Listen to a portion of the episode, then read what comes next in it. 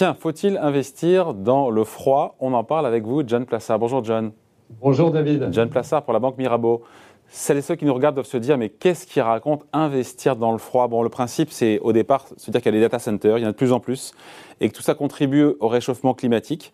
Euh, déjà, on peut rappeler ce qu'est un centre de données en français. Hein ça sert à stocker, on peut, voilà. En gros, je le fais ou je, vous laisse le faire euh? C'est assez simple, en fait. On stocke les données numériques, c'est ça hein? Exactement, c'est un lieu euh, physique où on stocke les, données numériques des serveurs informatiques. Hein. C'est ce qu'on a notamment dans les grandes banques. Vous avez au sous-sol, vous avez ce qu'on appelle les data centers où sont stockés toutes les, euh, toutes les, serveurs informatiques et tout ce qui est stocké, en fait, stockage. Bon. Euh, concrètement, ça consomme combien, ces data centers? Alors, euh, déjà, ce qu'il faut rappeler, c'est que l'avancée de, la technologie, savez, la big data, le 5G, le cloud, euh, va euh, engendrer continuellement des, nouvelles données, ce qui implique des exigences énergétiques qui vont être de plus en plus élevées dans ces fameux data centers. ce qu'il faut rappeler, c'est que ces data centers, en 2013, il y en avait 500 000 dans le monde, et aujourd'hui, il y en a 8 millions. Euh, donc, si on parle, donc déjà, il y a une taille absolument énorme de data center. Alors maintenant, si on parle concrètement de, de, consommation énergétique, euh, les data centers représentent aujourd'hui 2% des émissions de gaz à effet de serre. Euh, 2%, qu'est-ce que c'est? C'est comparable au transport aérien. Et on considère, alors ça paraît assez délirant, et on considère que ces stockages de données euh, à horizon 2040 représenteront 14% de ces hmm. émissions à euh, effet de serre. Qu'est-ce que ça veut dire? En allant encore plus loin, David, ça veut dire aujourd'hui très concrètement que si vous prenez les data centers des 100 plus grandes banques mondiales, c'est trois fois plus de consommation que le minage du Bitcoin. Vous savez, euh, David, on en a parlé assez souvent. Il y a une consommation d'énergie absolument folle quand on, on, crée, quand on, on, fait ce minage de, de Bitcoin. Mais là, les 100 plus grandes banques du monde consomment trois fois plus que le Bitcoin. Euh, John, c'est quoi le lien avec la choucroute là? Parce qu'on parle de data center qui, euh, voilà, qui consomment beaucoup d'énergie de plus en plus. Le lien avec le froid, c'est quoi? Ben, Si vous voulez freiner la consommation en énergie, il faut refroidir ces data centers parce que ça chauffe. Euh, et c'est ça le problème. C'est que vous avez certains, certaines très grandes entreprises qui externalisent leur data center dans des pays où il fait froid. Vous savez, en Finlande ou dans le nord de, et, dans le nord de l'Europe. Évidemment, on ne peut pas faire ça partout. Donc, qu'est-ce qu'il faut faire pour euh, améliorer la consommation, pour baisser cette consommation d'énergie Eh bien, il faut refroidir ces data centers.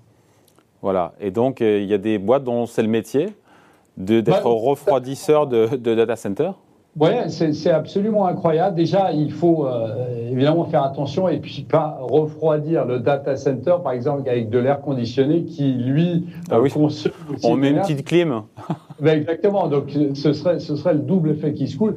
Ici, euh, il y a plusieurs euh, possibilités dans le refroidissement. D'abord, il y a ce qui s'appelle le free cooling. Qu'est-ce que c'est? Eh bien, vous utilisez directement de l'air froid de l'extérieur que vous insufflez euh, dans euh, ces data centers. Après, vous avez évidemment s'il fait trop chaud à l'extérieur, comme au Canada aujourd'hui, bah, c'est un peu plus compliqué. Vous avez ce qui s'appelle le free chilling. Qu'est-ce que c'est ça? Eh bien, c'est utiliser de l'énergie renouvelable avant d'utiliser de l'énergie euh, qui est de l'énergie fossile et qui consomme. Donc ça c'est ça c'est la deuxième des choses. Après vous avez le refroidissement liquide où vous immergez directement le matériel informatique dans un liquide qui est non conducteur. Alors ça c'est un peu compliqué mais bon c'est une des solutions qui est une solution écologiquement viable. Et la dernière des solutions c'est euh, bah, insuffler par évaporation d'air, euh, évaporation de l'eau, euh, de l'air à l'intérieur de ces data centers. Donc on voit que c'est un peu technique, mais on voit que ça avance beaucoup et qu'il y a des sociétés. Alors il y a des startups, mais il y a aussi des grandes entreprises euh, comme Schneider, comme Siemens Energy, comme 3M aux États-Unis, comme Johnson Control, qui elles sont aussi spécialisées dans ce type de produit pour refroidir ces data centers qui sont, euh, et on en parle assez souvent, au niveau de l'écologie, qui sont quelque chose qui est un drame, puisque je le répète, comme j'ai dit avant, à horizon 2040, c'est 14% de euh, l'empreinte des émissions. euh, dans, dans, le monde. Ce qui veut dire que la, croissance de ces refroidisseurs de, de, data center, pour le coup, elle doit être phénoménale. Enfin, on imagine que dans le futur.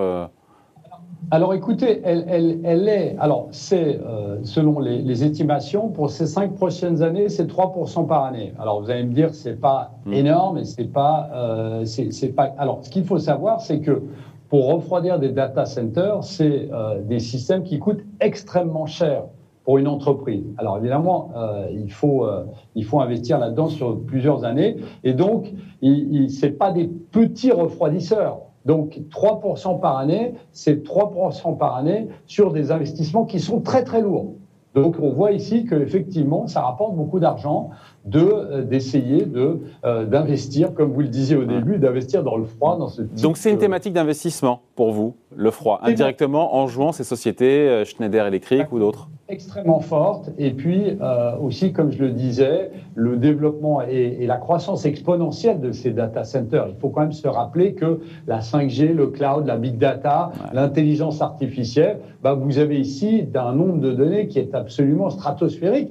Et on ne l'imagine même pas, mais pour euh, euh, conserver ces données, bah, évidemment, il faut plus de place. Et plus il y a de place, plus ça chauffe. Et là-dessus, vous avez donc ces entreprises qu'on a dit, dont, on a euh, nommé les noms avant, donc notamment Schneider Electric, eh bien, qui essayent de refroidir ça d'une manière plus écologique que simplement l'air conditionné. Eh ben, j'ai appris des trucs aujourd'hui grâce à vous, mais comme souvent d'ailleurs. Merci beaucoup. Hein. Explication, un point de vue et conseil signé John Plassard pour la Banque Mirabeau. Merci John. Merci David. Salut.